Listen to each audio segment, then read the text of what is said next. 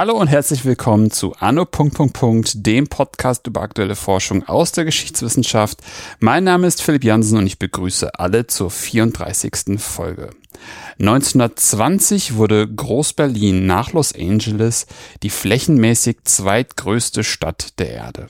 Chicago und New York entwickelten sich ebenfalls rasant. Daher verwundert es nicht, dass die Berliner Stadtverwaltung den Blick nicht nur auf die Entwicklung in den europäischen Nachbarländern richtete, sondern auch auf die andere Seite des Atlantiks schaute. Ziel des Austauschs war es, unter anderem Fehler bei der Stadtplanung zu vermeiden. Darüber und über vieles mehr kann Michael Bienert berichten. Hallo. Hallo. Schön. Äh, vielen Dank für die Einladung. Ich freue mich, dass ich hier sein kann. Ja, ich freue mich, dass Sie da sind. Herr Wiener, können Sie sich zu Anfang vielleicht einmal kurz selbst vorstellen? Aber gern. Also, mein Name ist Michael Bienert. Ich bin Historiker, ähm, habe in Potsdam studiert an der, und an der Freien Universität und arbeite jetzt seit nun gefühlt sechs, sieben, acht Jahren sind es schon ähm, als Geschäftsführer einer wissenschaftlichen Stiftung hier in Berlin, der Stiftung Ernst Reuter Archiv und äh, wir führen Forschungsprojekte zur Geschichte Berlins im 19. und im 20. Jahrhundert äh, durch. Wir beschäftigen uns mit der Biografie Ernst Reuters, wie man sich bei dem Namen denken kann. Und ähm, ja, heute möchte ich gerne mit Ihnen über mein neues Forschungsprojekt sprechen. Ja, bevor wir da sozusagen gleich starten, wie sind Sie überhaupt zu diesem Forschungsprojekt gekommen? Hm, das ist eine gute Frage und es ist, äh, verbindet sich mit einer langen Geschichte, aber um sie kurz zu halten, vielleicht folgendes. Ähm, der Nachlass von Ernst Reuter liegt im Landesarchiv Berlin und der umfasst neben schriftlichen Unterlagen, also diesen üblichen Papieren, ähm, auch Fotografien und Filmaufnahmen. Und äh, im Zuge meiner Recherchen und der Auseinandersetzung mit der Biografie Ernst Reuters äh, bin ich auf äh, Film, bisher unbekannte Filmaufnahmen gestoßen, die aus dem Jahr 1929 stammen. Und zwar sind das Filmaufnahmen, die Reuter mit einer Schmalfilmkamera aufgenommen hat ähm, und die sich mit seiner USA-Reise 1929 beschäftigen. Und ähm, das war äh, natürlich bei mir viele Fragen auf. Und äh, es ist ja mei wie äh, so meistens bei ähm, Arbeiten äh, von Historikerinnen und Historikern, je mehr Fragen man meint zu beantworten, desto mehr Fragen ergeben sich und desto weiter kommt man in diese Themenbereiche hinein.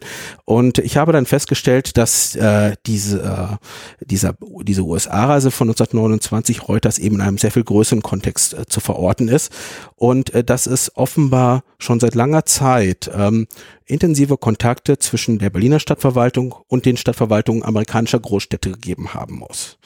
Und äh, das war der Ausgangspunkt des Ganzen. Und ähm, jetzt arbeite ich eben an diesem besagten Thema, das heute im Mittelpunkt steht. Und äh, ich finde, stoße immer wieder auf neue spannende Facetten, ähm, die äh, auch immer wieder äh, ähm, auch zu weiteren Fragen und äh, zu weiteren Problemen letzten Endes unter Themenbereichen einladen. Und das macht einfach Spaß. So sollte es sein. Mhm.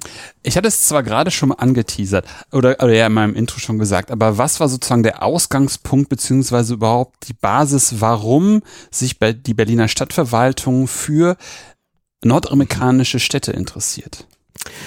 Na, das führt uns natürlich weit ins 19. Jahrhundert zurück und es hängt ähm, und erklärt sich aus den großen Schlagworten, die sich ähm, in Bezug auf Stadtentwicklung, Stadtgeschichte im 19. Jahrhundert äh, verbinden. Ähm, Stichwort Urbanisierung. Das heißt, ähm, die Städte ähm, Europas, aber auch eben Nordamerikas erleben im Laufe des 19. Jahrhunderts, genauer gesagt in der zweiten Hälfte des 19. Jahrhunderts, einen gravierenden Be Bevölkerungszuzug. Ähm, sie platzen regelrecht aus allen Nähten. So ist es mit Berlin auch. Die Stadt hat um 1850 knapp 420.000 Einwohner. 50 Jahre später, also um die Jahrhundertwende, liegen wir schon bei zwei Millionen Einwohner. Ähm, die Zahlen steigen dann noch später weiter an im Zuge der Eingemeindung durch das Groß-Berlin-Gesetz von 1920. Da sind wir bei vier Millionen. Also das ungefähr an, Bevölker ähm, an Bevölkerungsgröße, das, was wir auch heute äh, annähernd wieder erreicht mhm. haben. Und ähm, man hat dort ähm, sowohl in Berlin als auch in vielen anderen Städten ähm, Zuwachsraten von 15 oder noch mehr oder 20 Prozent pro Jahr. Und das stellt natürlich Stadtverwaltung vor enorme Herausforderungen und Probleme. Mhm. Also das heißt, wie leben die Menschen, ähm, wie sind die äh, sozialen Bedingungen, äh, wie sieht es mit äh, auch mit solchen ganz einfachen äh, oder auf den ersten Blick einfachen, simplen Sachen aus wie ähm, wie werden sie versorgt? Das heißt, wie kommt Lebensmittel in die Stadt? Äh, wie sieht es mit Trinkwasser aus? Eine ganz wichtige Frage. Aber auch Abfallbeseitigung, Straßenbau, Elektrizität dann natürlich. Und ähm, hinzu kommt, dass dann eben auch im äh, in der zweiten Hälfte des 19. Jahrhunderts auch nach und nach die Anforderungen, ähm, die an die Städte gestellt werden, also auch die Erwartungshaltungen seitens der Bevölkerung auch massiv wachsen. Und so ähm, stellt sich dann ab einem bestimmten Zeitpunkt die Frage, finden wir Lösungen für die Probleme, mit denen wir uns beschäftigen müssen, allein in unserem nationalen Kontext, also für Berlin, auf Berlin bezogen, Preußen beziehungsweise Deutschland, oder schauen wir über die Grenzen hinaus mhm. und ähm, können wir nicht versuchen, ähm, auch Lösungen für unsere Probleme ähm, in anderen Ländern, vielleicht sogar auch auf anderen Kontinenten zu finden. Mhm. Und wieso kommt man dann auf Amerika? Das ist ja wirklich im wahrsten Sinne des Wortes nicht das naheliegendste Ziel, vor allem wenn man sich anguckt, dass im Gegensatz zu heute, wo man acht Stunden nach New York braucht, jetzt vielleicht nicht von Berlin, aber von Düsseldorf beispielsweise, äh, ist das ja damals schon eine etwas längerwierige Schiffspassage. Das, das stimmt. Ähm, und tatsächlich ist das äh, äh, mein äh, Thema, auf das ich mich fokussiere, eigentlich ein Ausschnitt aus mhm. einem aus einem sehr viel breiteren Kontext, aus einem sehr viel breiteren Austausch an ähm, an Fachleuten. Äh, natürlich spielt, äh, spielen die europäischen Nachbarländer eine ganz wichtige Rolle, ähm, Frankreich, aber vor allem Großbritannien dann ähm, aufgrund auch der Vorreiterrolle in vielen ähm, äh, Fragen der Urbanisierung der, und der, der technischen Entwicklung, Stichwort Industrialisierung ähm, im späten äh, 19. Jahrhundert. Ähm, aber ähm, Interessant wird das Ganze, ähm, äh, werden die, die amerikanischen Großstädte dadurch, dass die Zuwachsraten dort, beispielsweise in New York oder auch in Chicago, eigentlich ähnlich vergleichbar sind mit, mit denen in, ähm, mit denen in Berlin.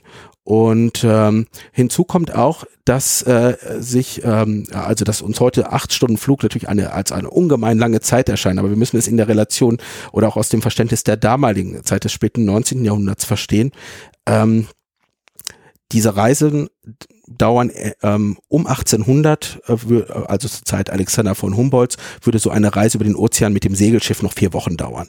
Das ist meistens dann auch schon eine existenzielle Frage. Denn sie haben keinerlei Garantie darauf, dass sie auch irgendwann wieder gesund äh, in, in ihr Heimatland zurückkehren. Ähm, das heißt, zu dem Zeitpunkt ist das alles noch ähm, allein schon von den technischen Möglichkeiten, verkehrstechnischen Möglichkeiten noch jenseits äh, der Vorstellungskraft, einfach mal für ein paar Wochen äh, in die neue Welt zu fahren. Das sieht um 1800 1850 und 1870 dann zunehmend ähm, schon ganz anders aus aufgrund des gewaltigen äh, technischen Fortschritts. Das heißt, ähm, äh, dass das Segelschiff beispielsweise vom Dampfschiff äh, letztlich ersetzt wird, abgelöst wird, dass Eisenbahnverbindungen ähm, äh, gebaut werden, ähm, die also auch einen ganzen Kontinent erschließen. Für die USA äh, ist das dann nach dem amerikanischen Bürgerkrieg der Fall. Das heißt, man kommt dann doch schon äh, um 1900 nach einer fünf, sechstägigen Schiffspassage ähm, kommt man ähm, doch mit einem vergleichsweise überschaubaren Aufwand in bisher äh, in Welthalle, die bisher eben keine, keine, äh, die, die einem bisher mhm. sehr weit außerhalb dessen erschienen, ja. äh, äh, was, was man eigentlich äh, ähm, ähm, Ups, jetzt habe ich mich ein bisschen verhaspelt. Alles gut. Was man vorher hatte, halt hatte. Also, dass es ja. man vor vier Wochen war mit der mit dem genau, Wagnis, genau, dass genau, es sein kann, genau. dass man nicht ankommt. Richtig. Ja. Ähm, und ähm, diese Reisen werden natürlich auch erschwinglicher. Mhm. Das über Preise kann man sicherlich auch noch im Laufe des Gesprächs äh, darauf ähm, zu, zu, sprechen kommen, äh, was so etwas kostet. Aber ähm, dieser technische Fortschritt und auch diese verkehrstechnische Revolution, die stattfindet, ähm, schafft neue Möglichkeiten. Mhm. Und die werden dann ähm, von der von der Berliner Seite erkannt, aber eben auch zunehmend von der amerikanischen Seite. Mhm.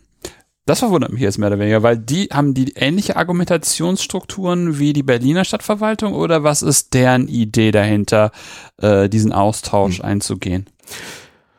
Naja, also ähm, wenn wir uns die amerikanische Perspektive ansehen, ist auch, äh, ist auch Berlin ein Ausschnitt, wenn man es so möchte. Das heißt, wenn amerikanische äh, Kommunalexperten ähm, nach ähm, in die alte Welt reisen um 1900 oder 1910, dann ähm, dann ist Berlin eine unter mehreren Stationen. In der Regel dauern diese Reisen sechs bis acht Wochen und ähm, eigentlich äh, wird äh, der gesamte europäische Kontinent äh, die äh, von den Amerikanern bereist. Äh, man kommt in alle äh, größeren äh, wichtigen Städte ähm, und da ist Berlin eben eine Station unter mehreren anderen auch. Also auch hier haben wir einen Ausschnitt, wenn man wenn wir uns auf Berlin konzentrieren. Mhm. Ähm, und ähm, die amerikanischen oder aus der amerikanischen Sicht ähm, haben die europäischen Städte zunächst einen unglaublich großen Entwicklungsvorsprung. Mhm. Ähm, das hängt auch ähm, mit der Wahrnehmung ähm, der eigenen Städte und der eigenen Stadtverwaltungen zusammen. Ähm, das schließt so ein bisschen an ähm, das Interview an, ähm, das auch, äh, das sie mit mit Hedwig Richter geführt haben über Wahlen in Preußen und in in, mhm. in den Vereinigten Staaten. Das heißt, die amerikanischen Städte äh, gelten als äh, schlecht verwaltet, schlecht regiert, mm. von, mhm. von sehr viel Korruption durchsetzt, ähm, mit unfähigen, äh, mit unfäh unfähigem äh, Spitzenpersonal an äh, ähm, eine unglaubliche Ressourcenverschleuderung, wenn man es so möchte, während die europäischen Städte zu einem Idealbild historisiert mm, werden. Mm. Okay, das hätte jetzt Okay, ja, stimmt, das hatte sie erzählt. Aber das hätte ich in dem Fall nicht gedacht, dass es auch bei, auch bei, bei, bei Verwaltung so arg war. Ob äh, diese, diese Schwarz-Weiß-Sichten ähm, mhm. wirklich der Realität entsprachen, das ist noch eine ganz andere Frage. Aber mhm. es wird zunächst so wahrgenommen. Mhm. Und ähm, so heißt es dann eben für amerikanische Stadtverwaltungen, also die New Yorker insbesondere, aber dann auch Chicago, wir müssen eigentlich unsere Leute, unser aufstrebendes Führungspersonal ähm, einfach auf die Reise in die alte Welt schicken, damit sie Erfahrungen sammeln, damit sie Kontakte aufbauen, damit sie sehen, wie europäische Städte funktionieren. Mhm. Ähm, und wie gesagt, da ist Berlin eine Station unter mehreren anderen, ähm, aber zweifellos eine wichtige Station. Hm. Und wann fängt das dann deutscherseits dann an, dass man diese Austausche macht? Sie hatten gerade gesagt, für, für Nordamerika ist es so 1900, 1910. Wann fängt das dann ähm, von deutscher Seite aus an? Na, auf deutscher Seite, äh, was die Berliner äh, Seite anbelangt, ähm, um es vielleicht zu präzisieren, äh, kann man es relativ genau ähm, datieren. Die Berliner Seite ähm, beginnt mit den ersten Reisen, also dass man gezielt Mitarbeiter der Stadtverwaltung über den Atlantik schickt im Jahr 1893 im Zusammenhang mit der großen Weltausstellung in Chicago. Mhm man schickt eine Delegation, das ist so fast schon so eine Art ähm, Idealtypus, der dann auch immer wieder später ähm, oder ein Modell, das auch immer wieder später zum zum äh, zur Anwendung kommt. Man schickt eine Delegation bestehend aus fünf, sechs äh, Personen ähm, über äh, den Atlantik und die sehen sich dann verschiedene Stadtverwaltungen und Städte an und äh, schreiben dann, wenn sie äh, äh, zurückkehren nach, nach äh, Berlin, äh, lange ausführliche Berichte ähm, über ihre Erfahrungen, das, über das, was sie gesehen haben, das, was ihnen bemerkenswert und mitteilenswert ersch, ähm, erschienen ist. Ähm, sicherlich einerseits ähm, was positive Entwicklungen anbelangt, also wo man auch Ideen aufgreifen mhm. kann, aber eben auch das, was ihnen in Amerika fremdartig erschien, ähm, beziehungsweise was ihnen auch als falsch erschien. Ähm, und ähm, es ist so, dass, äh, wie gesagt, 1893 ist da ein ganz wichtiges Jahr.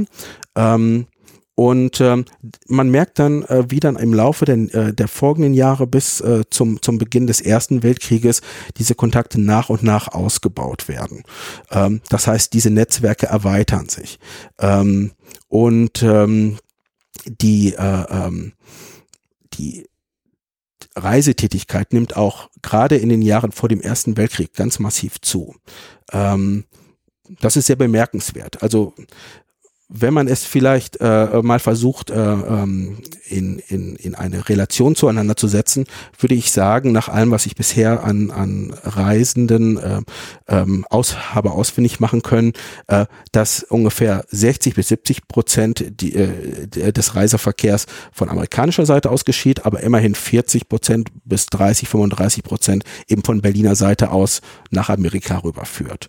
Und ähm, wir reden hier ähm, nicht über 30, 40 oder 50 Personen. Das wäre, denke ich, in, in einem, in einer, in einem Zeitraum von 40, 50 Jahren nicht rele sonderlich relevant, sondern wir reden hier über hunderte äh, Personen, über, ähm, die teilweise, wenn, man sich äh, noch genauer damit beschäftigt, äh, teilweise ähm, bis in einen äh, knappen vierstelligen Bereich führen. Das ist dann schon eine ganze Menge an Personen. Manche reisen auch mehrfach. Mhm. Ähm, und man sieht dann auch, wie ähm, äh, Kontakte äh, ähm, auch von einer Generation zur nächsten weitergereicht werden. Auch das ist ein spannendes äh, äh, Forschungsfeld, das sich da auftut. Das heißt, ähm, dass äh, beispielsweise bei der Polizei oder bei der Feuerwehr äh, äh, Offiziere nach und nach aufsteigen, dann in verantwortungsvolle Positionen äh, kommen und sie reichen diese Kontakte, die sie von ihrer eigenen Reise mitgenommen haben, ähm, reichen sie äh, dann an ihre, an ihre Nachfolger, an die nächste Generation weiter. Mhm. Und die führen das dann auch ähm, zunächst auch äh, fort. Und das ist ein wirklich auch ähm, von den Dynamiken her in solchen Gruppen ist das ein, ein spannendes Forschungsfeld. Mhm, das glaube ich auf jeden Fall. Ähm, ich würde später nochmal auf die Berichte zurückkommen. Ja. Ich hoffe, ich kann mir das noch merken. Aber wie, was hat der Erste Weltkrieg für eine Auswirkung auf die Reisetätigkeit? Also er führt natürlich dazu, der Erste Weltkrieg äh, führt dazu, dass die äh, Reisetätigkeit äh, relativ schnell abbricht. Also ähm, der Sommer 1914 ist ähm, ist da ein ähm, ein ganz äh, eine ganz zentrale Zäsur, wenngleich natürlich äh, wir streng genommen sehen müssen, dass die äh, dass Amerika erst 1917 in den Krieg eintritt. Das heißt, wir haben da noch drei ungefähr drei Jahre, äh, knapp drei Jahre, die da die äh, dazwischen liegen und die so eine Art äh, Schwebezustand äh, für diese ähm, äh, auf außenpolitischer äh, äh, äh, Bühne auf außenpolitischer Ebene darstellen. Ähm, aber äh, das ist hochspannend zu sehen. Als der Krieg ausbricht, ähm, sehen viele Amerikaner zu, so schnell wie möglich wieder nach ähm, in die Vereinigten Staaten zurückkehren zu können. Ähm, von deutscher Seite, äh, von den ähm, äh, Kommunalangestellten, die, ähm, die sich zu der Zeit in Amerika befinden, ist es ähnlich der Fall. Aber man sieht, äh, wie dort äh, fünf, sechs, sieben Wochen eigentlich diese Netzwerke äh, sehr, sehr stark ähm, äh, ähm, beschädigen und mhm. ähm, und äh, ähm, Kontakte, die über Jahre aufgebaut worden sind, auf einmal zunächst scheint es so, dass sie da ähm, wirklich zum Erliegen kommen. Aber es gibt dann Anknüpfungspunkte nach dem Ersten Weltkrieg, wo man äh, dann, äh, wo diese Kontakte dann wieder aufgegriffen werden. Wie lange dauert das dann, bis die dann wieder langsam aufgewärmt werden? Naja, also das geht eigentlich 1922, 23 los. Mhm. Also ähm, es gibt vorher ähm, äh, durchaus schon, schon Kontakte äh, schriftliche Art und es reisen mal Einzelpersonen ähm, ähm, sowohl ähm, na, vor allem aus Amerika ähm, äh, nach Europa. Ähm, nach, die Nachkriegssituation in den Vereinigten Staaten ist auch, äh, was die finanzielle Seite anbelangt, einfach eine ganz andere als, als in Europa. Es gibt da so ein sehr bezeichnendes, äh, eine sehr bezeichnende Episode, die ich bei solchen Gesprächen immer gerne anführe. Ähm, der Chef der New Yorker Polizei reist 1922 nach Europa. Und ähm, er kehrt zurück in die Vereinigten Staaten. Er hat sich bemerkenswerterweise nicht so sehr mit Sicherheitsaspekten beschäftigt, sondern mit Fragen äh, der Müllentsorgung und Stichwort Müllverbrennung. Mhm. Und er reist zurück und sagt, ja, Europa, das war alles ganz schön und toll, aber eigentlich können wir äh, von den Europäern nicht allzu viel lernen, weil sie haben kaum Müll. Mhm der zu, den es zu verbrennen gibt. Ähm, das heißt, äh, dass äh, ein solches Zitat sagt natürlich auch dann auch sehr viel über ähm, über materielle Möglichkeiten aus. Eine Gesellschaft, die ähm, äh, durch den durch den Krieg erschüttert ist, ähm, die äh, durch Inflation, Wirtschaft ähm, äh, und äh, Inflation und wirtschaftlicher Not zu leiden hat, mhm. hat zwangsläufig weniger Abfall in, äh, ähm, produziert äh, zwangsläufig weniger Abfall als eine Gesellschaft, die ähm, doch äh, mit diesem Problem nicht in dem Ausmaße zu kämpfen hatte. Und ähm, das ist für mich immer wieder so ein nettes, aber auch sehr bezeichnendes Beispiel, dass, äh, dass dann eben auch etwas sehr, äh, sehr viel über diese, diese, diese Ungleichgewichte ähm, zwischen Amerika und Europa beziehungsweise dann Deutschland nach dem Ersten Weltkrieg ähm, aufzeigt. Hm. Und ja, wenn Sie jetzt gleich nichts was anderes sagen, auch so ein bisschen die Problematik darstellt, dass zumindest von amerikanischer Seite aus erstmal, solange diese wirtschaftliche Situation so ist, wie sie ist im Euro, in, im alten mhm. Land in Europa, ähm, ja, eigentlich auch das Interesse mehr oder weniger auch zum, Liegen, zum Erliegen kommt, sich auszutauschen, weil das mhm sozusagen die Probleme, die dann in Amerika vorherrschen, aufgrund der, an, der wirtschaftlichen anders gelagerten Situation, ja nicht die Fragestellungen sind, noch Probleme, die im alten Land verhandelt werden, weil sie gibt es dort nicht. Nicht, zumindest nicht in diesem Ausmaße, ja. ja. ja. Ähm, tatsächlich äh, ähm, ist, äh, sprechen Sie da eine Frage an, die mich auch ähm, eigentlich immer umtreibt bei diesem, äh, bei diesem Thema. Äh, nämlich äh, zu versuchen, einen Zeitpunkt zu fixieren, wann das Ganze aufhört, mhm. äh, das Interesse aufhört. Also es gibt da nicht den ähm, äh, ähm, ähm, ein, ein Bruch, der irgendwie über Nacht einsetzt. Ja, den gibt mhm. es nicht. Ähm, sicherlich spielt die Weltwirtschaftskrise von 1929, 30 dann eine, eine ganz wichtige Rolle, weil dann einfach auch die äh, Gelder zunächst äh, für andere Dinge, für dringendere äh, äh Probleme, für dringende Fragen ähm, äh, ähm, verwendet werden, als ähm, Stadtverwaltung, also Stadtmitarbeiter der Stadtverwaltung auf eine große Europareise oder Amerikareise zu schicken. Mhm. Ähm, aber man merkt schon, dass in den, auch auf amerikanischer Seite in den 20er Jahren ein Umdenken ähm, grundsätzlicher Art stattfindet, was europäische Stadtverwaltung und Großstädte anbelangt.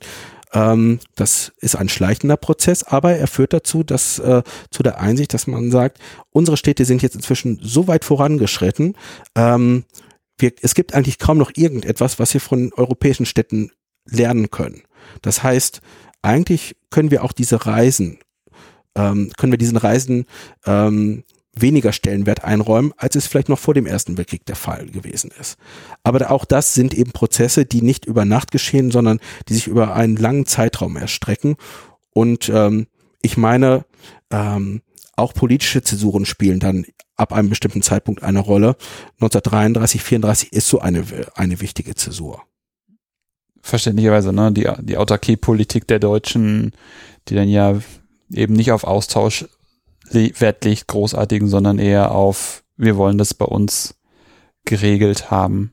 Ja, ja, das ist die eine Seite. Ja. Ähm, da stimme ich Ihnen voll zu. Aber es kommt eben noch ein zweiter Aspekt dazu. Ja. Ähm, es hat sich im Laufe der Zeit, ähm, auch auf deutscher, auf, auf Berliner Seite, hat sich ähm, natürlich auch so ein gewisses, äh, ein gewisser Habitus, ein Selbstverständnis herausgebildet.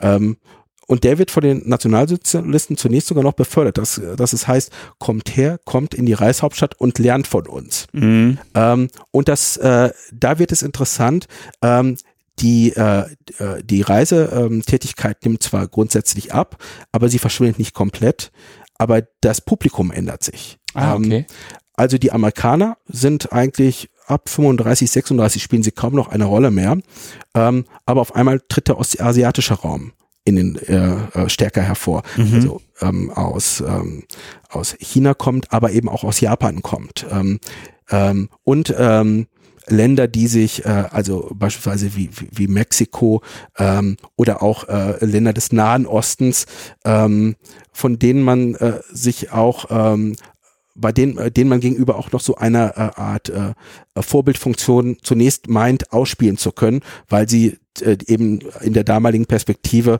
nicht diese technische Entwicklung, diesen technischen Standard erreicht haben, wie man ihn eben äh, im, äh, im Deutschen Reich beziehungsweise in, in Berlin der, der frühen 30er Jahre hatte.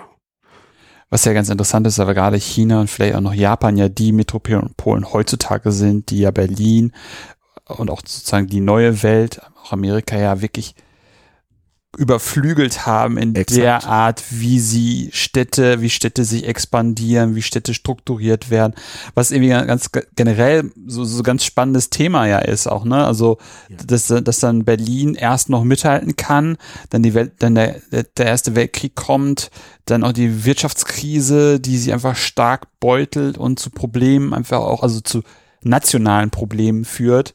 Ähm, und während dann in Amerika das halt mehr oder weniger einfach straight durchläuft. Ja. Ähm, und dann eben man feststellt, okay, wir haben jetzt gerade ganz virulente Probleme hier in Chicago oder New York, mit, wo wir dann anscheinend keine, kein Austausch, keine Lösungsvorschläge oder Ansätze mehr in Berlin oder sonst wo in der, in der alten Welt finden, also in Europa, sondern uns selber was überlegen müssen. Das äh, ist ganz interessant. Und dann aber auch, wie, wie das dann weiter, wie Sie es gerade beschrieben haben, wie es dann weitergeht, dass man dann auf einmal sich sozusagen in einem neuen Kontinent umtut, Ja. wo man noch der, ja, am deutschen Wesen soll die Welt genesen, so ein bisschen. Äh, So ein bisschen spielt das äh, tatsächlich da rein, das stimmt, ja. Ähm, das, das, also das abzustreiten, ähm, würde, würde nicht den Tatsachen entsprechen. Es spielt mit hinein, ähm, eine Art Vorbildfunktion, Lehrfunktion zu übernehmen und damit auch die Segnungen letztlich ähm, des neuen Regimes äh, zu zeigen. Aber, und Sie merken, wir bewegen uns da auf verschiedenen Feldern Mhm. äh, ähm, und äh, äh, wie meistens in der Geschichtswissenschaft, es gibt nicht schwarz und weiß, sondern äh, es, wir bewegen uns im Graubereich, wenn man das so Mhm. möchte, in einer Ja, Melange ja, aus, ja, ja. aus äh, einer Symphonie aus Grautönen. ähm, die ähm, was dann, man ist bereit, äh, diese, ähm, wie gesagt, diese, diese, diese eine Vorbildfunktion einzunehmen. Gleichzeitig ist man aber auch sehr daran interessiert, bestimmte Aspekte aus äh, ähm, bestimmte Aspekte auszusparen. Es gibt beispielsweise, um um das anzuführen, 1934 eine Anweisung ähm, ähm, der Berliner Verwaltung, dass gesagt wird, ähm, man kann den Ausländern viel zeigen, aber alle technischen Errungenschaften, die mit Fernfunksteuerung zu tun haben, sind aus Interesse des, äh, der nationalen Sicherheit davon auszusparen. Das heißt, es wird äh, dort das erste Mal äh, wirklich auch eine Einschränkung vorgenommen, äh, äh, was gezeigt werden darf und was eben nicht geze gezeigt werden soll. Inwieweit sich dann allerdings ähm, die Techniker, ähm, und wir haben, reden ja in der Regel von Technikern, also ähm, von Ingenieuren, von Polizisten, von, von Feuerwehrleuten und so weiter, inwieweit sie sich dann konkret an diese Vorgaben gehalten haben, das ist eine ganz andere Geschichte. Aber dort ist es das erste Mal, dass man äh, äh, beginnt, ähm, diese, diese, ähm, diesen Expertenaustausch und auch den Erfahrungsaustausch ähm, zu sanktionieren, Mhm. bewusst zu sanktionieren. Mhm. Gibt es das, gibt es solche Ideen oder Bestrebungen auch auf amerikanischer Seite? Ähm, was die äh, äh, Besucher aus Deutschland anbelangt, nein, ähm, das kann man äh, nicht sagen. Also man weder für die Vorkriegszeit noch ähm, noch für die 20er Jahre. Im Gegenteil, man ist ähm, äh, immer froh ähm, und happy. Ähm, technische Neuerungen vorzuführen, einem staunenden, ähm, einer staunenden Delegation vorzuführen. Da sind wir auch wieder bei einer Frage des Selbstverständnisses, nicht wahr? Ähm, das, äh, aber Deutschland spielt dann, äh, gerade wenn wir uns äh, New York ansehen, spielt dann ab 4, 3, 34, 35 äh, kaum noch eine Rolle in diesem internationalen Erfahrungs- äh, und Expertenaustausch, weil äh, eben von amerikanischer, also von der Seite der amerikanischen Stadtverwaltung, insbesondere vom Mayor of, of äh, LaGuardia, dezidiert gesagt wird, ähm, sämtliche Kontakte mit dem Ausland sollen nur noch über meinen Schreibtisch laufen. Das heißt, diese Departments ähm, und die Abteilungen in der, in, in der Stadtverwaltung dürfen nicht mehr diese Kontakte auf eigene äh, Faust organisieren. Und es wird gesagt, ähm, dass äh, gerade im Umgang mit äh, deutschen Stellen ähm, Vorsicht ähm, angebracht ist und wir es eigentlich nicht mehr so richtig äh, gerne sehen, äh, wenn diese Kontakte mit, äh, mit den Nationalsozialisten fortgeführt werden. Also Mhm. dort wird, gerade unter LaGuardia, wird sehr ähm, äh, sensibel registriert, ähm, was dort in Deutschland äh, ab seit dem Jahr 1933 geschieht. Das wird sehr äh, sensibel wahrgenommen. Mhm. Und führt dann einfach stufenweise dazu, dass dann einfach klar gesagt wird, wir wollen wissen, wer da anfragt. Ja. Und wir wollen es eigentlich auch langsam gar nicht mehr, dass da Austausch stattfindet, weil wir das ganze Systemregime nicht irgendwie unterstützen wollen. Genau, genau. Was es äh, noch gibt, ist, ähm, dass man, ähm, auch wenn es, da sind wir wieder in diesem Spannungsverhältnis zwischen offiziellen Anordnungen und praktischer Ja. Umsetzung Hm. an der Basis, wenn man es so möchte. Hm. Ähm, diese Kontakte äh, laufen dann aus, sie versanden. Ähm, gleichwohl ist es eben so, dass äh, in den Jahren 33, 34 ähm, durchaus noch versucht wird, ähm, so etwas äh, auf einer unteren Ebene niederschwellig Mhm. am Laufen zu halten. Ja. Aber ähm, spätestens dann, wenn es um solche Fragen der Finanzierung geht, wie finanziert man sich acht Wochen in Europa oder wie finanziert man sich acht Wochen in den Vereinigten Staaten, ähm, da hört es dann natürlich irgendwann auf. Und ähm, äh, also man kann dann sagen, äh, dass in diesem Verhältnis ähm, Berlin, amerikanische Großstädte, ähm, 35, aller, aller spätestens 36 die letzten Messen gesungen sind. Mhm, mhm. Jetzt wollte ich nur auf die Berichte zurückkommen, weil das finde ich nämlich auch ganz spannend.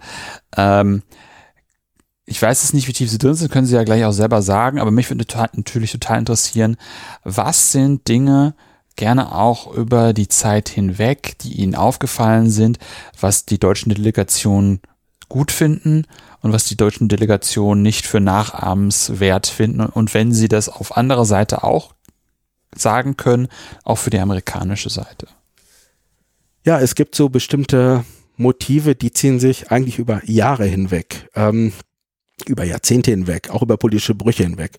Also was die Amerikaner beispielsweise an der ähm, an der Berliner Seite ähm, nicht sonderlich schätzen, ist, äh, dass sie die, ähm, dass die Berliner Verwaltung unglaublich bürokratisiert erscheint und Mhm. auch die Polizei unglaublich bürokratisiert ist. Man sagt, die Polizisten sind ganz gut ausgebildet, aber sie werden von Verwaltungsarbeit erschlagen. Ja, Mhm. ähm, hm, das ist so ein Punkt, ähm, der äh, so ein Argument, das uns hier auch nicht so ganz fremd vorkommt.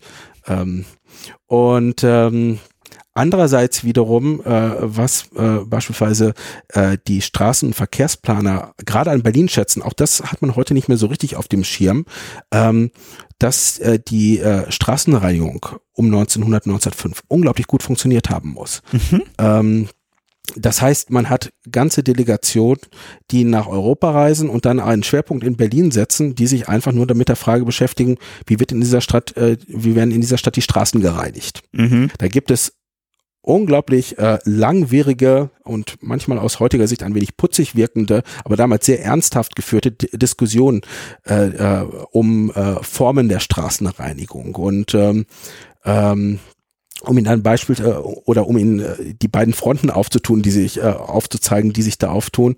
Äh, Das ist auf der einen Seite eine Straßenreinigung, eine trockene Form der Straßenreinigung, also mit dem Besen, wenn Sie so Mhm. wollen. Ja. Und dann die andere Form ist äh, die Nassreinigung. Mhm. Für beide Varianten, für beide Methoden gibt es sehr unterschiedliche Pro- und Kontraargumente. Ähm, aber die Be in Berlin äh, setzt man schon sehr früh auf eine ähm, auf eine nasse Straßenreinigung. Das heißt, die Straßen werden mit Wasser besprengt und dann gehen hinterher die äh, äh, die Mitarbeiter der Straßenreinigung mit dem Besen hinterher und äh, säubern, säubern die Straßen. Man geht dann in Amerika dazu über, dieses System teilweise zu übernehmen und, auch sehr äh, gute Argumente dafür zu finden, weil gesagt wird, erstens sind die Straßen sauberer, es ist zwar teurer, aber sie sind, äh, die Straßen sind sauberer, äh, eine solche, ähm, äh, durch eine solche Methode und vor allem die Zahl der Mitarbeiter der Straßenreinigung, ähm, die sich krank melden oder frühzeitig sterben, geht zurück. Stichwort Staublungen. Stimmt, ja. Ja, Ja. das äh, erscheint uns heute alles sehr, sehr weit weg zu sein, aber es spielt äh, in den Diskussionen um 1900, 1905 wirklich eine ganz, ganz wichtige Rolle. Ähm, man äh, auch eine äh, äh, auffällige Geschichte, auf die ich immer wieder stoße äh, und die ich auch sehr bemerkenswert finde, ist, ähm, Berlin gilt dann ja in den 20er, 30er Jahren auch äh, vom, vom Selbstbild her als eine Stadt des modernen Bauens. Ähm, Mhm. neue, neue Wohnsiedlungen entstehen, Mhm. die ähm, äh, staatlich beziehungsweise auch kommunal gefördert sind. Also denken wir an äh, Huf, die Hufeisensiedlung in Britz oder ähm, die äh, Wohnsiedlung in Falkenberg und so weiter. Also ähm, ähm, ein Ausdruck moderner Architektur, neuen sozialen Bauens, äh, um es vielleicht schlagartig äh, und kurz zu fassen. Mhm. Ähm, das interessiert die Amerikaner natürlich unglaublich, zweifellos, aber sie wollen sich auch die alten Mietskasernen ansehen, also das, äh, des 19. Jahrhunderts, die Mhm. eigentlich für alles, äh, die für das absolute Gegenteil dessen stehen, was man für äh, moderne, äh, als ein modernes Bauen empfindet. Mhm. Ähm, um äh, letztlich auch ähm, aufzuzeigen, welchen Entwicklungsweg ähm, ähm, der Berliner Wohnungsbau Ah, okay. vom 19. Jahrhundert Mhm. Bis in die 20er, 30er Jahre hinein genommen hat. Finde ich hochspannend und es äh, taucht in den 20er Jahren äh, bei, die, äh, bei diesen Reisenden, äh, die sich mit diesen Themen beschäftigen, immer wieder als äh, großes Sujet auf. Sujet auf. Äh, also nicht nur die Glanzseiten zu zeigen, sondern hm. eben auch die andere Seite mit zu berücksichtigen. Hm, hm, hm. Ja, weil man dann ja auch einfach viel besser den Kontext hat, ne? Wie ist das zu bewerten? Wie hat sich das entwickelt? Wie leben die Menschen da? Wie leben die Menschen dort? Ähm, ja. Ähm, vielleicht noch ein Punkt, äh, der uns ähm, ähm, auch so ein bisschen aus dem Blick gerät, der uns heute auch sehr als selbstverständlich äh, erscheint. Ähm, die ähm, amerikanische Feuerwehr, insbesondere in New York und Chicago, ist um 1890, 1900 was den technischen Stand anbelangt, schon unglaublich weit. Und da in mancherlei Hinsicht auch der Berliner Seite überlegen. Auch wenn das jetzt vielleicht die Feuerwehrhistoriker in Berlin nicht so gern hören werden, aber ähm, das äh, ähm, ist, äh, ähm, das äh, kann man äh, auch an den, an den Berliner Berichten immer wieder erkennen, ähm, was diese technische Seite anbelangt. Aber ähm, die New Yorker äh, insbesondere lernen in Berlin um 1890, 1895 das erste Mal so etwas wie vorsorgenden Brandschutz kennen. Ähm, mhm. das heißt, dass es nicht äh, darum geht, ähm, äh, zum Einsatz zu fahren, wenn das Haus schon brennt, das Gebäude schon brennt, mhm. sondern äh, vorab schon Entscheidungen zu treffen, äh, was äh, die Bauordnung anbelangt, die, den Sicherheitsaspekt, ähm, die Aufzeichnung von äh, Sicherheit, von, von Hydranten und dergleichen, so dass man etwas, was uns heute total als selbstverständlich erscheint, ist es damals eben noch nicht. Das heißt, im Zweifel konnte in New York um 1900 die Feuerwehr noch zu einem Einsatz gerufen werden und sie wusste nicht, wo die äh, Hydranten sind, wo die Wasserschläuche anzuschließen sind, um was für ein Gebäude es sich handelt und wie hoch es ist und äh, ob es äh, ähm, äh, ähm, und in welchem baulichen Zustand es sich grundsätzlich befindet. Das ist eine Geschichte, ähm, die, äh, äh die man wirklich gut nachweisen kann, wo eben äh, die amerikanische Seite ähm, von der Berliner im Besonderen, aber im Allgemeinen auch von der europäischen Seite profitieren konnte und auch bestimmte Modelle übernommen haben. Mhm. Ja, genau. In der, einen, in der einen Seite schon exzellent zu sein, aber dann noch sozusagen im, im vorsorgenden Brandschutz dann sich da anzugucken, wie läuft das anderswo und wenn es passt, wenn es gut läuft, wenn es funktioniert, wenn es etabliert ist, auch selber einzuführen, auszuprobieren und vielleicht nochmal leicht zu modifizieren. Ja, ja, spannend, auf jeden Fall. Das sind halt so ban vermeintlich banale Themen, ne? Aber wenn wir, wie Sie schon sagten, so auch die Erwartungshaltung der, der neuen Städter einerseits plus wie geht man mit diesen explosionsartigen Entwicklungen, Ausbreitung von Städten mit den vielen Menschen irgendwie um, dann sind das ja wirklich wichtige Fragen. Zweifellos, ja. Ähm, Jetzt hatten wir gerade oder hatten Sie gerade vor allem über amerikanische Berichte, was die daraus gezogen haben, wie die die Sache in Deutschland und auf ihren Reisen beziehungsweise in Europa bewertet haben, schon gesprochen. Wie sieht es auf deutscher Seite aus? Was sind da so die Sachen, wo man sagt, das ist nicht wirklich unsers? Und was sind Ideen, Ansätze, die interessant für die Berliner Stadtverwaltung klingen? Also die, ähm, man muss sich vielleicht äh, ähm, mit dem äh, mit dem Blick eines Zeitgenossen der Geschichte nähern. Mhm. Zunächst, das, äh, die Schiffe legen in der Regel in New York im Hafen an. Ja. Und äh, die äh, aus allen Berichten, ähm, die äh, ähm, die uns vorliegen, ähm, die äh, von von Berliner äh, Mitarbeitern der Verwaltung, ähm, geht hervor, die sind erst einmal von dieser Stadt New York ähm, und den äh, entstehenden Wolkenkratzern, Fifth Avenue, Broadway und so weiter, sie sind erschlagen. Mhm. Ähm, und sie stellen fest, das ist eine ganz andere Welt. Ja. Ähm, das geht ihnen dann äh, in anderen amerikanischen Großstädten ähnlich, aber ähm, New York ist herausstechend. Ja. Ähm, und sie äh, kommen zunächst auch in gewisse Zweifel, weil sie eben das sehen, was sie zu Hause haben und äh, dann im Kontrast zu dem, äh, was sie dort äh, äh, in, in Manhattan erleben. Aber sie sind ähm, vor allem von diesen technischen Details häufig äh, fasziniert. Ähm, äh, der technische Fortschritt der amerikanischen Städte, der, ähm, der sich dann eben in den 1910er Jahren, aber dann ganz besonders dann auch in den 20er Jahren manifestiert. Ähm, Meldeanlagen für, für die Feuerwehren beispielsweise mhm. oder Alarmsysteme werden, ähm, und da scheut man sich nicht, es zu benennen, werden ähm, vom Prinzip her in den Grundelementen ähm, nach Berlin übernommen. Mhm. Ähm, also da bewegen wir uns vor allem auf, auf, auf diesem technischen Bereich, technische mhm. Entwicklung, technische Innovationen, äh, die wahrgenommen werden. Ähm, man äh, ähm, schaut beispielsweise auch auf äh, solche Elemente wie ähm, die, die ähm, Rolltreppen beispielsweise, die gibt es natürlich schon äh, schon vorher, in, schon ähm, die die rollenden Wege seit der seit der Chicagoer Weltausstellung 1993, wo es das erstmal vor, äh, wo sie das erstmal in der das Prinzip vorgestellt wird. Aber ähm, für die Deutschen, gerade für die Verkehrsplaner aus Berlin, ist es spannend, äh, in, in Chicago oder auch in, in New York zu sehen, ähm, wie unterschiedliche Verkehrsmittel miteinander kombinieren und harmonieren äh, und aufeinander abgestimmt werden. Mhm. Das heißt, dass die Übergangswege von dem einen Verkehrsmittel, meinetwegen von der Straßenbahn hin zur Hochbahn, dass die kurz gehalten werden. Vielleicht noch mit einer Rolltreppe verbunden, kurze direkte Wege, ohne dass die Leute, ähm, die, äh, ähm, die Nutzer des äh, öffentlichen Verkehrs ähm, unendlich weite Wege laufen müssen. Das fasziniert kritisiert die Berliner Seite sehr stark. Und da sind wir auch wieder bei Ernst Reuter. Das ist auch für ihn dann ein wichtiges Thema bei seiner Reise von 1929. Hm. Ich musste gerade ans Hallische Tor denken. Ja. Beziehungsweise heißt Hallisches Tor? Da ist es nämlich genauso. Da führt dann auch ja. eine, eine Rolltreppe hoch zur mhm. U-Bahn. Ja, ja. man, man sieht dann auch, auch, auch in, in, am Nollendorfplatz ein, ein, ein ich glaube, dreigeschossiger U-Bahnhof, wo dann auch alles mit Rolltreppen verbunden ist, wo man sehr schnell dann von ganz unten nach ganz oben und dann in die nächste Linie steigen kann. Und das sind ja auch jeweils sehr alte Bahnhöfe.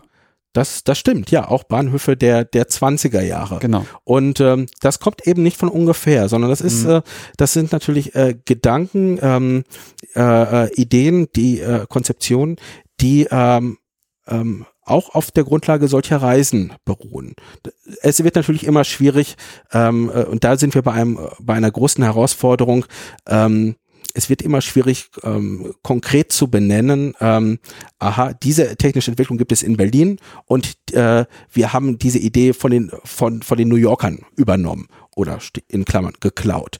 Ähm, Soweit äh, geht es kaum. Ähm, da finden Sie nur ganz, ganz wenige Hinweise drauf. Aber ähm, Sie im, im Rahmen dieser dieser Reisen merken Sie schon und auch der der Publikationen, die nach diesen Reisen entstehen, dass Gedanken im, im Raume stehen und äh, wabern und äh, dass äh, dass da auf einmal neuer Input hineinkommt, der vorher eben nicht da gewesen ist. Mhm. Also so muss man es vielleicht verstehen. Ja. Das macht es ähm, sicherlich methodisch gesehen schwieriger. Ja. Ähm, aber trotz alledem ähm, muss ja irgendwie damit umgegangen werden, weil es diese, weil es eben dieses, äh, äh diesen Austausch, diesen dieses äh, Wabern von Gedanken eben auf einmal gegeben hat. Und dafür muss es ja Gründe geben. Mm, mm, mm. Und es kann ja durchaus sein, wie Sie es von sagten, dass bei dieser Chicagoer Weltausstellung da schon die ersten Rolltreppen waren, aber man, aber dann sozusagen eine Delegation nach Chicago oder New York reist und sie dann sozusagen im Einsatz sieht und dann Richtig, kombiniert ja. mit der Idee, schnelle Wege A nach B, dass man von der Tram oder von der Straßenbahn schnell zur U-Bahn kommt oder, oder Retour. Ähm, ja, klar, aber das stelle ich mir methodisch, ja, es ist natürlich eine, eine sehr extreme Herausforderung da, eben nicht abzudriften zu sagen, dann immer gleich zu erklären, das ist ja. weil, sondern dass man dann irgendwie, ja, immer noch bedenken muss, das ist halt im Raum, wie Sie es schon sagten und die Idee der Rolltreppe ist auch schon etwas älter. Ja. Hm, hm. Ähm, das große Problem äh, besteht äh, oder kann darin bestehen und ich versuche mich, ähm, also die, dieses Problems immer bewusst zu, dieses Problems immer bewusst, äh, bewusst zu sein, ähm, dass man anfängt, äh, auf einmal 100 Phänomene von ihren ersten, äh, ähm, von ihren Anfängen bis äh, zu dem damaligen Zeitpunkt zu erklären. Und dann wird landet man irgendwann bei einem Sammelsurium, einem Lexikon äh, ähm, an äh, Stadt- und Technikgeschichte, wenn man das so möchte. Aber das hat dann relativ wenig Erklärungswert. Ähm, mir äh, ist es, äh, erscheint es äh, eher sinnvoll zu sein, auf der Grundlage einer zum Teil schon recht bemerkenswert guten Forschung und auch äh, weitspannenden Forschung ähm, diese Detailfragen zu nehmen und sie als ein Beispiel zu nehmen, um sie in einen größeren, in eine größere Erzählung einzubauen. Eben diese transatlantischen Kontakte, wenn man das so möchte, als, äh, als den großen Rahmen zu sehen. Das ist mhm. diese große Erzählung, die, die dahinter steht. Mhm. Ähm, wir müssen äh, äh, sicherlich auch noch ähm, äh, über diese politische Komponente sprechen, ähm, die dabei äh, natürlich auch im Hintergrund immer irgendwie mitschwebte äh, und ähm, äh, ähm, die, äh, so ist mein Eindruck, in der bisherigen Forschung vergleichender Technikgeschichte oder auch vergleichender Stadtgeschichte so ein bisschen zu kurz gekommen ist. Also äh, ähm, wenn man es äh, komprimieren möchte, ähm, läuft es ähm, darauf hinaus, ähm, dass, äh, ähm, dass lange ähm, angenommen wurde, naja, diese, wenn sich Ingenieure aus Amerika und aus Deutschland oder aus Frankreich treffen, dann unterhalten sie sich vor allem über diese technischen Dinge. Vollkommen in Ordnung. Aber das ist eine, sei angeblich eine relativ unpolitische Angelegenheit. Ähm, da bin ich vorsichtig, weil natürlich alle, und das merken Sie in diesen äh, äh, damaligen, äh, äh, an den Selbstaussagen und auch in den damaligen Berichten, sie reisen natürlich auch als, in, als äh, Straßenplaner oder als Polizist natürlich auch mit einem gewissen ähm, äh, äh politischen und auch äh, ähm, Geist, äh, äh, geistesgeschichtlichen Background dorthin. Sie sind also, wenn Sie so wollen, in gewisser Form auch ein Exponent eines Bildungssystems, einer, eines politischen Systems mhm. ähm, und äh, kommen dann eben kommen dann eben mit anderen ähm, ähm, ähm, Bildungssystemen mhm. und auch anderen Weltsichten in Berührung. Mhm. Ähm, und ähm, tatsächlich äh, scheint es mir an verschiedenen Stellen zu sein, dass, äh, äh dass solche Kontakte eben auch genutzt werden. Einerseits um im Sinne äh, ähm, äh, einerseits um, um, um ähm, bestimmte ähm, Bildungs- und äh, Technik, äh, also Bildungssysteme zu, zu exportieren oder die, äh, die äh, Vorteile aufzuzeigen, wie gut man, äh, wie gut man bei der nationalen Ausbildung ist. Ähm, andererseits glaube ich aber auch an verschiedenen Stellen äh, nachweisen zu können, dass man versucht, gerade auch von deutscher Seite mit äh, Deutschamerikanern ähm, sowohl vor als auch nach dem Ersten Weltkrieg Kontakte aufzubauen ähm, und da bestimmte Dinge nicht abreißen zu lassen, die es äh, eben im 19. Jahrhundert gegeben hat. Mhm. Bei dem einen würde ich auf jeden Fall so, äh, würde ich total sagen, ne, dass, dass, dass natürlich ein Polizeioffizier Preuße ist, bis der und dass er auch kaisertreu ist, bis der Kaiser nicht mehr da ist und dann irgendwie. Und darüber hinaus, ja. Darüber hinaus wahrscheinlich auch noch. Und dass dann natürlich auch immer ein gewisser Horizont und, und, und politisches Denken und politischer, politischer Subtext ja auch immer dabei ist. Bei allem, was er dann berichtet, wie dann in Deutschland oder in Berlin Dinge getan werden, ist dann natürlich auch immer eine politische, eine habituelle, eine gesinnungsmäßige Metaebene noch darunter. Ja. Ähm, aber das mit den Deutschamerikanern, können Sie das noch ein bisschen ausführen, was da die Idee ist, was man da versucht? Ja, ähm, man muss, man, wenn man es sich von, äh, von der Berliner Seite aus ansieht, ist das Jahr, sind die Jahre 1927 und 29 da ganz, ganz entscheidend. Mm, und zwar äh, Hintergrund ist, 1927 kommt der New Yorker Bürgermeister Jimmy Walker ähm, im Rahmen einer Europareise nach Berlin und ähm, er, äh, sorgt für unglaublich äh, viel Trubel und äh, und äh, ähm, wir bestimmt also über fast eine Woche lang die die Schlagzeilen der der Stadt. Ähm, ja, wenn Sie die Möglichkeit haben, äh, kann ich jedem Hörer nur empfehlen, einfach mal äh, bei YouTube äh, beispielsweise sich historische Filmaufnahmen von einem anzusehen. Dann sehen Sie, ähm, was äh, was für ein Typus Mensch es ist. Also ähm, ein, ein Bürgermeister, der unglaublich eloquent, locker ist, der aus dem Showbiz kommt, ähm, immer einen flotten Spruch auf den Lippen hat und die Presse liebt. Also ähm, ähm, eine Figur von, wenn man so möchte, von Bürgermeister, die man in Deutschland in den 20er Jahren nicht so wirklich erwartet. Gerade wenn sie dann ähm, ähm, solche Personen wie, naja, honorige Personen wie Gustav Böss daneben stellt, die äh, die Ahnung von ihren von äh, von von ihrem Metier haben, aber so ein bisschen hüftsteif wirken dagegen. Mhm. Ähm, so, und äh, dieser äh, konnte, äh, interessanterweise verstehen sich Böss und Walker ziemlich gut und es kommt dann die Gegeneinladung und 1929 dann reist äh, Böss in die Vereinigten Staaten. Ähm, er reist aber eben nicht nur als, aus, äh, als ähm, Oberbürgermeister Berlins, als Repräsentant, höchster Repräsentant der Stadt, sondern er hat vorab ein sehr umfangreiches Briefing durch das Auswärtige Amt bekommen. Mhm. Das heißt, ähm, dort wird ähm, versucht, ähm, diese Reise im Sinne einer Verbesserung der deutsch-amerikanischen Beziehungen zu nutzen. Ähm, Börs als Stadtoberhaupt der Reichshauptstadt, ähm, eben auch als einen prominenten ex politischen Exponenten, wenn man so möchte, der Weimarer Republik zu, zu schicken und ihn auch so zu, dort zu verkaufen und äh, äh, gleichzeitig der Versuch, ähm, äh, diese Reise zu nutzen, um insbesondere Kontakte zu äh, äh, Deutschamerikanern aufzubauen. Ähm, durch den Ersten Weltkrieg ähm, äh, gab es dort ähm, gravierende Einschränkungen, ähm, äh, auch amerikanischerseits, aber sie haben dann in den 20er Jahren das äh, durchaus das Kulturvereine wieder auf, äh, auferstehen, deutsch-amerikanische äh, Vereine, ähm, die, äh, ähm, die sich mit äh, also letzten Endes da, äh, dafür Sorge tragen wollen oder äh, wollen, dass ähm, dieser ähm, deutsche Anteil der Auswanderer nicht verloren geht, dieses, äh, diese, diese Verbindung, ähm, mhm, mhm, sei es in Sprache, in Kultur, in, in, ähm, äh, ähm, in, ähm, in Brauchtum und so weiter. Und ähm, das wird vom Auswärtigen Amt eben auch in dem Sinne befördert, dass äh, Böss dort rüberreist und sich eben mit diesen deutsch-amerikanischen Gruppen überall in jede Stadt, in die er kommt, und er bereist äh, ähm, zwei Dutzend amerikanische Großstädte. Überall dort wird dieser äh, gezielt dieser Kontakt zu Deutsch-Amerikanern ähm, aufgebaut und hergestellt. Und da spielt äh, einerseits die Botschaft in Washington eine wichtige Rolle, aber eben dann auch äh, die über das Land verteilten äh, Generalkonsulate. Ähm, und ähm, äh, das äh, äh, wird, wird genutzt, um eben äh, diese, diese Verbundenheit ähm, äh, zwischen äh, den Vertretern der alten Heimat und eben in äh, der neuen Heimat äh, herzustellen. Nicht in einem aggressiven Sinne, das kann man nicht sagen. Also es hat jetzt nichts äh, mit dem zu tun, äh, was wir dann in den äh, 30er Jahren mit dieser nationalsozialistischen äh, Bewegung in, in den äh, Vereinigten Staaten haben.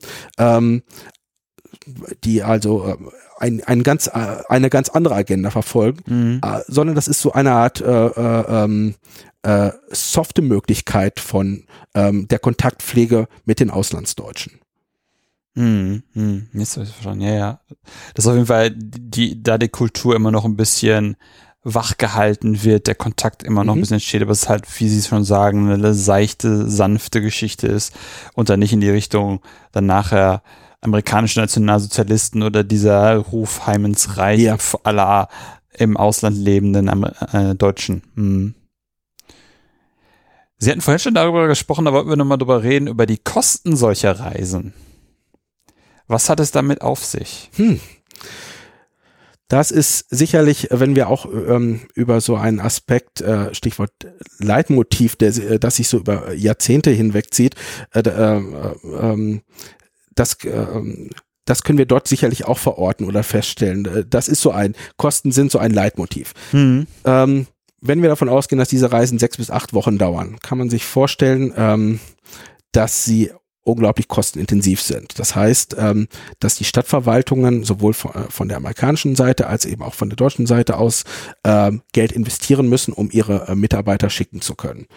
Und ähm, diese Reisen übersteigen häufig eben ähm, die, äh, ohne jetzt äh, in die einzelnen Zahlen einzusteigen, dann landen wir irgendwann bei Zahlenkolonnen, ähm, aber sie übersteigen in der Regel häufig die, ähm, die finanziellen Möglichkeiten der Mitarbeiter, so dass ähm, ähm, die Städte das, ähm, gezwungen sind, auch Geld aufzutreiben. Das mhm. ist klar.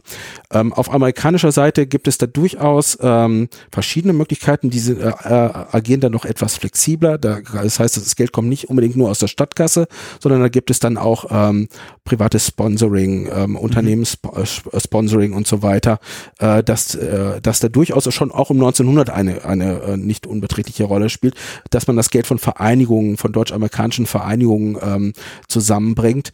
Ähm, auf deutscher Seite ist das etwas schwieriger das äh, wird in der Regel aus der Stadtkasse bezahlt. Mhm. Und Sie können sich vorstellen, natürlich führt das immer wieder zu Diskussionen in, ähm, in der äh, Stadtpolitik, ähm, ob es wirklich notwendig ist, Mitarbeiter äh, zu äh, ähm, horrenden Preisen, wenn man so möchte, zu mit horrenden Ausgaben in äh, ähm, äh, auf eine auf eine Reise zu schicken äh, ähm, über den über den Atlantik hinweg ähm, und wie ist da die Kosten-Nutzen-Rechnung? Mhm. Ähm, in guten Zeiten, ähm, also vor dem Ersten Weltkrieg und dann auch in der zweiten Hälfte, also ähm, ab 25 bis, äh, bis zum Beginn der Weltwirtschaftskrise, äh, also in der zweiten Hälfte der 20er Jahre, ähm, ist das nicht so das große Thema. Aber natürlich dann in dem Augenblick, wenn Wenn es wirtschaftlich bergab geht und auch äh, Ressourcen knapp werden, die zu verteilen sind, tauchen diese Fragen natürlich in ganz geballter Form auf. Und äh, sie spielen ähm, in Berlin eine ganz massive Rolle in der Stadtpolitik, äh, in dem also Nationalsozialisten und auch Kommunisten gerade diese Frage stellen, wird da nicht unendlich viel Geld zum Fenster rausgeschleudert, ähm, das man eigentlich für andere Dinge verwenden sollte. Kommunisten haben natürlich dann eine andere Vorstellung, wofür das Geld ausgegeben werden soll, als die Nationalsozialisten, das ganz am Rande. Aber ähm, äh, äh das führt dann äh, gerade äh, dazu, in Berlin dazu, dass, dass dieses ohnehin schon angespannte politische Klima innerhalb der Stadt noch weiter vergiftet wird. Mhm. Ähm, hinzu kommt, dass diese Reise von Böss 1929 dann ja auch ähm, überschattet wird von dem Sklarik-Skandal, der sich, äh, der sich äh, während seiner Abwesenheit äh, in den Vereinigten Staaten auftut. Äh, da geht es dann also auch um ähm, Korruption und Geldverschwendung und Misswirtschaft innerhalb der Berliner Stadtverwaltung. Und äh, Böss wird in diese Geschichte unmittelbar mit hineingezogen. Ähm, und ähm, da passt das natürlich alles irgendwie wenn Sie sich die Zeitungen der damaligen Zeit äh, ansehen, passt das alles irgendwie total ins Bild. Wir haben da einen verschwenderischen, korrupten Oberbürgermeister, der, äh, der in die äh, Staaten reist auf eine Lustreise ähm, und äh, hier zu Hause geht es dem armen äh, ähm, deutschen Arbeiter schlecht und und er muss um Brot betteln. Das sind äh, ist eine Argumentation, die natürlich äh, ähm, ähm, absolut plakativ ist, ähm, die nie, kaum etwas mit den äh, Realitäten zu tun hatte, ähm, aber die sie sowohl auf kommunistischer als auch auf nationalsozialistischer Seite interessanterweise äh, fanden. Mhm. mhm. Ähm, und äh, ähm, die Rückkehr äh, von Böss äh, aus, aus den USA endet dann eben auch in Berlin in einem großen Eklat, wenn man das so möchte. Ähm, und äh, er muss dann unter Polizei, äh, Polizeischutz nach Hause gebracht werden, weil sich äh, dort ähm, Randalierer ähm, und SA-Trupps versammelt hatten auf dem Bahnhof äh, Zoologischer Garten und äh, dann also auch Lynchstimmung in der, in der Luft gelegen hat. Ähm, also ich möchte, äh, worauf ich hinaus möchte, ist, ähm, dass diese Reisen ähm, sicherlich zu verschiedenen Zeiten aus unterschiedlichen Motiven heraus kontrovers diskutiert wurden ähm, und sie ähm, eben dann, gerade wenn wir uns Ende der, äh, Ende der 20er Jahre ansehen, auch eben in ein aufgeheiztes, aufgepeitschtes politisches Klima hinein äh, geraten. Ähm, nee, aber das ist ja, das, das ist ja einfach in die, in die Zeit passend. Ne? Dann wird dann einfach instrumentalisiert. In eine aufgeregte, aufgepeitschte Zeit wird dann das als, als, als gute, günstige Sache genommen, um sich da dann zu exponieren und äh, zu agitieren, im wahrsten Sinne des Wortes. Ja, das stimmt, das stimmt. Ähm, und ähm, das führt natürlich dazu, äh, dass dann gerade nach diesen Erfahrungen äh, mit Böss und dieser Reise von 1929 von Berliner Seite aus, also ähm, auch mit äußerster Vorsicht danach umgegangen wird, weitere Reisen zu organisieren. Ähm, eigentlich kann man sagen, bis auf bis auf eine Handvoll oder zwei Handvoll äh, Reisen hört es dann von Berliner Seite aus äh, auf, ähm, ähm, hören, hören diese Reisen in die Vereinigten Staaten dann auf, ähm, beziehungsweise sie werden auf einem ganz, ganz äh, niedrigen äh, Level äh, letzten Endes auch kommuniziert. Ähm, um, und ähm, während man von amerikanischer Seite dann eben durchaus merken muss, 1929, 30, 31, da passiert kaum etwas. Äh, da finden kaum Reisen statt, denn auch die amerikanischen Städte haben äh, mit den Herausforderungen der Weltwirtschaftskrise zu kämpfen, ohne Frage. Und da tauchen natürlich ähnliche Argumente auf, äh, die, die sie auch in, in Europa bzw. im Deutschen Reich haben. Ähm, und ähm, aber dann ab 32, Anfang 33 startet da wieder etwas, ja. Ähm, und aber das wird dann eben durch auch durch die äh, Machtübernahme der Nationalsozialisten kann das niemals wieder äh, diesen ähm, diesen Stellenwert ähm, erreichen, den es vielleicht noch Mitte der 20er Jahre oder noch mehr eben in der Vorkriegszeit hatte. Was ja auch total spannend wiederum ist, ne, wie, wie auch nach dem Ersten Weltkrieg, dass dann da trotzdem man immer noch weiß, okay, die Verbindung war, ist gut, hat, hat, hat guten Austausch gebracht, hat gute Inspiration, guten Input gebracht. und das so wieder der, der Wunsch der Amerikaner dann, in dem Fall von den Amerikanern so aufgenommen wird, wir wollen es eigentlich wieder und dann merken sie, wie sie es dann ja auch beschrieben haben, dass dann da Guardian sagt so, bitte nur noch über meinen Tisch, am liebsten gar nicht mehr, weil man dann feststellen muss, wie sie es gerade auch sagten, dass halt das Regime geändert hat und zwar sehr extrem. Ja, ja. Bei LaGuardia vielleicht noch eine Ergänzung, die ähm, äh, dann ähm, auch gegen bestimmte äh, Richtungen der Auslandsdeutschen ähm, beziehungsweise der der Deutsch-Amerikaner äh, spricht. Ähm, und zwar ähm, LaGuardia gerät ähm, äh, 34, 35 hat er, gerät er, wird er gerade von ähm, nationalsozialistisch orientierten Deutschamerikanern in New York ähm, massiv unter Beschuss genommen. Und äh, das führt teilweise zu, zu, ähm, zu gewalttätigen Unruhen, die sie in der Stadt haben. Mhm. Und natürlich trägt das alles nicht unbedingt dazu bei, von amerikanischer Seite ein Vertrauen in, in diese politische, äh, in diese politische Richtung zu entwickeln. Ja.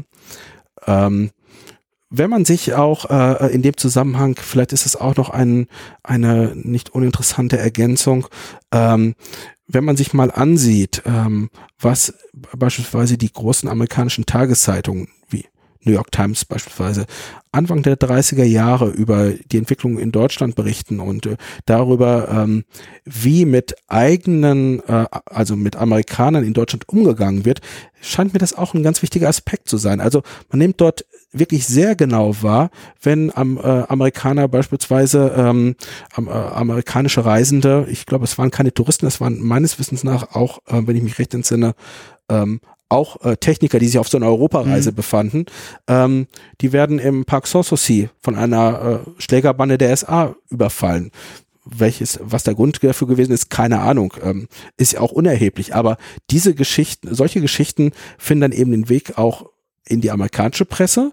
Sie werden ähm, äh, sie führen auch teilweise zu diplomatischen Verwicklungen und natürlich nimmt man so etwas im Rathaus von New York sehr, sehr genau wahr. Man registriert es. Und ähm, also ähm, da merkt man, dass man schon sich sehr bewusst ist, dass da in Deutschland Dinge geschehen, die äh, sich mit einer äh, äh, zivilisatorischen ähm, äh, äh, und einer demokratischen äh, mm. Auffassung ähm, mm. nicht nicht in Einklang bringen lassen. Ja, ja, ja. Und es ist halt wieder ein gutes Beispiel dafür, dass es nicht nur einen Grund gibt, sondern viele, viele, viele, viele, viele.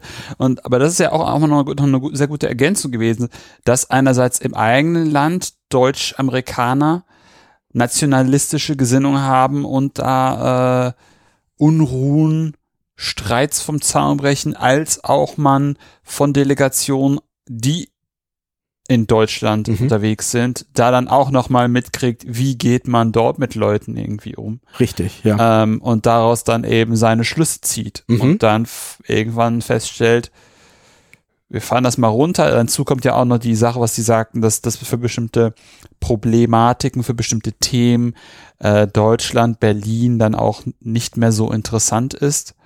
Äh, da kommt ja wieder ne, eins zum anderen. Viele, viele kleine Puzzleteile, die dann eine, gro eine größere Entscheidung äh, bedeuten. Mhm. Oder zu einer größeren Entscheidung führen, vielmehr. Richtig, ja. ja, ja, ja. ja, ja.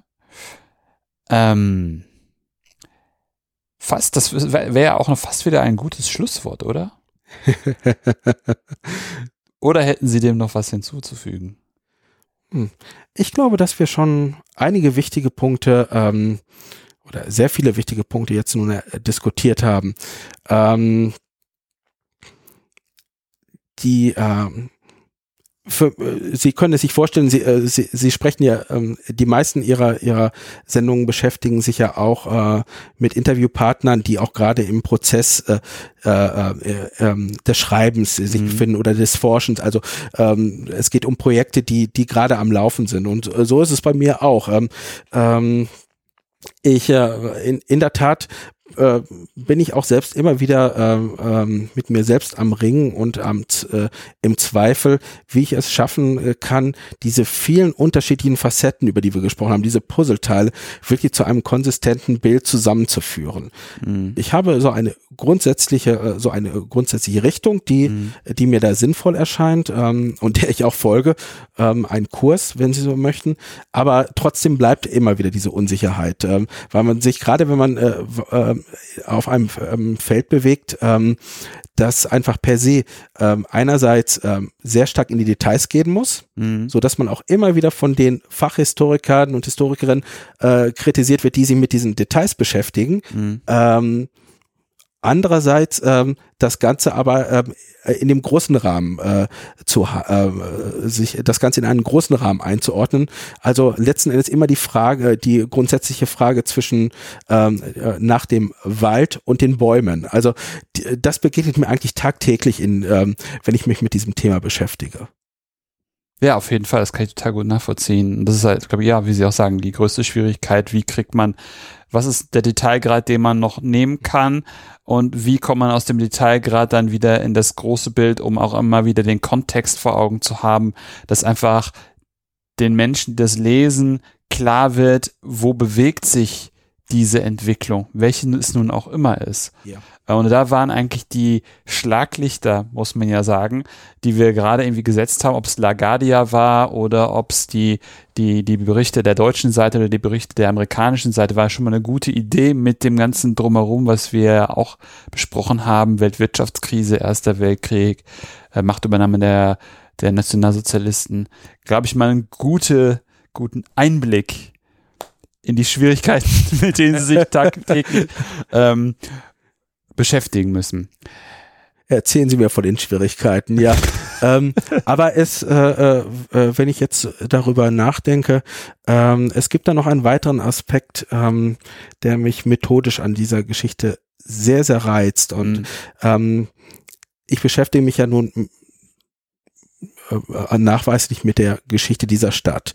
Und ähm, ich finde es methodisch hochspannend, ähm, sich Quellengattungen zu erschließen, äh, Formen der Überlieferung, die eben nicht originär aus Berlin stammen, sondern ähm, die den Blick von außen auf diese Stadt äh, spiegeln. Ähm, ähm, also wenn Sie normalerweise eine Stadtgeschichte Berlins schreiben, ähm, werden Sie in die, in die Bibliotheken gehen, sich die Berlin-Literatur ansehen und Sie werden vor allem mit den Quellen arbeiten, die Sie meinetwegen im Landesarchiv Berlin äh, oder sonst wo hier in, im, im Berliner Raum finden. Das ist unbenommen sicherlich erstmal eine sehr vernünftige Vorgehensweise. Ähm, aber ich bin doch immer wieder erstaunt, ähm, festzustellen, wie viel Material, wie viel Informationen, auch faktische Dinge man aus äh, ähm, Quellen, äh, aus Quellen ziehen kann, die eben, die man eben normalerweise als Berlin-Forscher nicht auf, auf dem Schirm hat, sondern ähm, die äh, aus amerikanischen Archiven in dem Falle äh, kommen, beziehungsweise auch aus, aus den Tageszeitungen. Also ich bin da immer wieder absolut fasziniert davon. Ähm, was sie aus der New York Times, wie viel sie aus der New York Times über das Berlin der Jahrhundertwende erfahren können. Mhm. Natürlich muss man sich immer wieder die Frage stellen, hm, das ist natürlich auch ein bestimmter Blickwinkel und die Journalisten, äh, die äh, darüber schreiben, haben natürlich auch eine bestimmte Sozialisation und so weiter und so fort. Alles richtig. Ähm, aber trotzdem kann man unglaublich äh, viel ähm, Informationen auch ähm, an, an Grundinformationen mitnehmen. Ja. Ähm, was äh, in dieser Stadt ge geschehen ist. Ähm, äh, ein anderes Beispiel, dem man eigentlich, vielleicht ist es jetzt genau der richtige Zeitpunkt für einen Aufruf, äh, ähm, ein anderer Aspekt, ähm, der, äh, den ich faszinierend finde, ist, ähm, die äh, Journalisten, äh, die, die, äh, die Berlin-Korrespondenten der New York Times gehen um 1895 bis in die 1905er Jahre, meine ich, ist es, ähm, gehen sie regelmäßig in die Hotels der Stadt und lassen sich die Gästebücher vorlegen. Und sie schreiben alle Namen raus ähm, von Gästen, die aus Amerika kommen. Häufig gibt es dann noch auch weitere Informationen. Ähm, was die hier machen, ähm, äh, was, der, was der Zweck dieser Reise ist. Und das machen die wöchentlich. Ähm, das heißt, wenn man äh, sich so etwas mal systematisch ansehen würde, ähm, könnte man unglaublich viel über das Reiseverhalten ähm, der, der oberen 10.000, über die wir in dem Falle sprechen müssen, um die Jahrhundertwende ähm, ähm, äh, könnten wir sehr viel über das Reiseverhalten der oberen 10.000 erfahren. Ähm, und ähm, man kann auch dort dann wiederum spannende Netzwerke aufdecken. Also gerade auch wenn es um Heiraten und, und, äh, geht, wenn es um, um Urlaubsreisen geht und, und dergleichen ja. mehr. Also ähm, will damit sagen, man kann in dem Fall sehr viel über diese Stadt erfahren, ähm, anhand von Quellen, die eben nicht in Berlin produziert worden sind oder geschweige denn in Berlin liegen. Hm, hm, hm, hm, hm. So eine Anekdote, die mir aufgefallen ist, vor einigen Jahren war, gab es in der SZ eine Reportage Ja. über das Neuköllner Sommerbad. Ja. weil das ja so, so, so über die Stadtgrenzen hinaus so bekannt ist. Ähm, in, in einem Stadtteil mit einem hohen Migrationsanteil, wo dann einfach in dem, wo es halt immer wieder zu Konflikten kommt. Und es war so spannend einfach mutmaßlich Münchner Journalisten, Mhm. junge Journalisten sozusagen im Berli in Berlin rumspringen zu lesen äh, und dann mit einem Berlinernden Bademeister zu sprechen, wo man diese ganzen, was sie beschreiben, diese ganzen, dieses ganze Mindset, mit dem solche Journalisten dann wahrscheinlich in die Stadt kommen und dann so eine Story schreiben, dann einmal im Aktuellen nochmal erlebt. Das fand ich sehr, sehr spannend, weil das nicht das Berlin ist, das ich halt kenne, ähm, sondern irgendwie ein, ein interessantes Zerrbild. Da ist die Geschichte äh, dann wieder sehr unmittelbare Gegenwart, nicht wahr? Genau, auf jeden Fall. Herr Bienert, was könnten wir unseren Zuhörenden an Literatur empfehlen, wenn sie sich weiter einlesen wollen? Ah, also äh, an erster Stelle würde ich sicherlich ähm, Daniel Rogers äh, Buch Atlantic Crossings empfehlen. Das Mhm. ist Ende der 90er erschienen, hat damals ähm, für sehr viel Furore gesorgt. Ähm, und zwar ähm, beschäftigt sich Rogers äh, in diesem Buch aus äh, äh, mit dem transatlantischen Austausch von Gedanken, Ideen im sozialreformerischen, im sozialpolitischen Ja. Bereich. Ähm, er greift teilweise auch noch auf andere ähm, äh, Themen äh, aus, aber das ist auf jeden Fall, denke ich, ein, ein ganz guter Einstieg in, in, in diesen Mhm. Themenbereich. Ähm, darüber hinaus ähm, ähm, ist Axel Schäfer zu empfehlen. Der hat, ähm, äh, ich glaube, zwei oder drei Jahre ähm, nach Rogers ein Buch ähm, vorgelegt, das sich mit ähm, äh, insbesondere mit dem Schwerpunkt deutsch-amerikanischer Gedankenaustausch Mhm. in der Sozialpolitik, sozial, Mhm. so, so, ähm, äh, sozialreformerischen Ideen und dergleichen beschäftigt. Mhm. Ähm, und dann, das Buch ist allerdings schon hm, doch schon ein bisschen in die Jahre gekommen, aber trotz alledem, es liegt mir immer sehr am Herzen, dass, äh, dass es wahrgenommen wird, ähm, von John Tiford, ein Buch, ähm, das äh, äh, Mitte der 80er Jahre schon erschienen ist, also schon Mhm. fast in der Steinzeit, wenn man möchte. Mhm. Und das äh, so ein bisschen äh, ein Gegenpol zu dem äh, Bild äh, der amerikanischen Städte als äh, ähm, verlorene und als äh, missleitete, äh, missgeleitete Städte aufzeigt, indem er zei- aufzeigt, mh, dass äh, die Städte zwar einen schlechten Ruf hatten, aber in Wirklichkeit, äh, was technische Innovationen anbelangte, äh, was die Lösung von Alltagsproblemen äh, der Menschen anbelangte, ähm, durchaus sehr viel besser ähm, dastanden, als, ähm, als ihr Ruf gemeinhin ähm, im späten 19. Jahrhundert gewesen ist. Und ähm,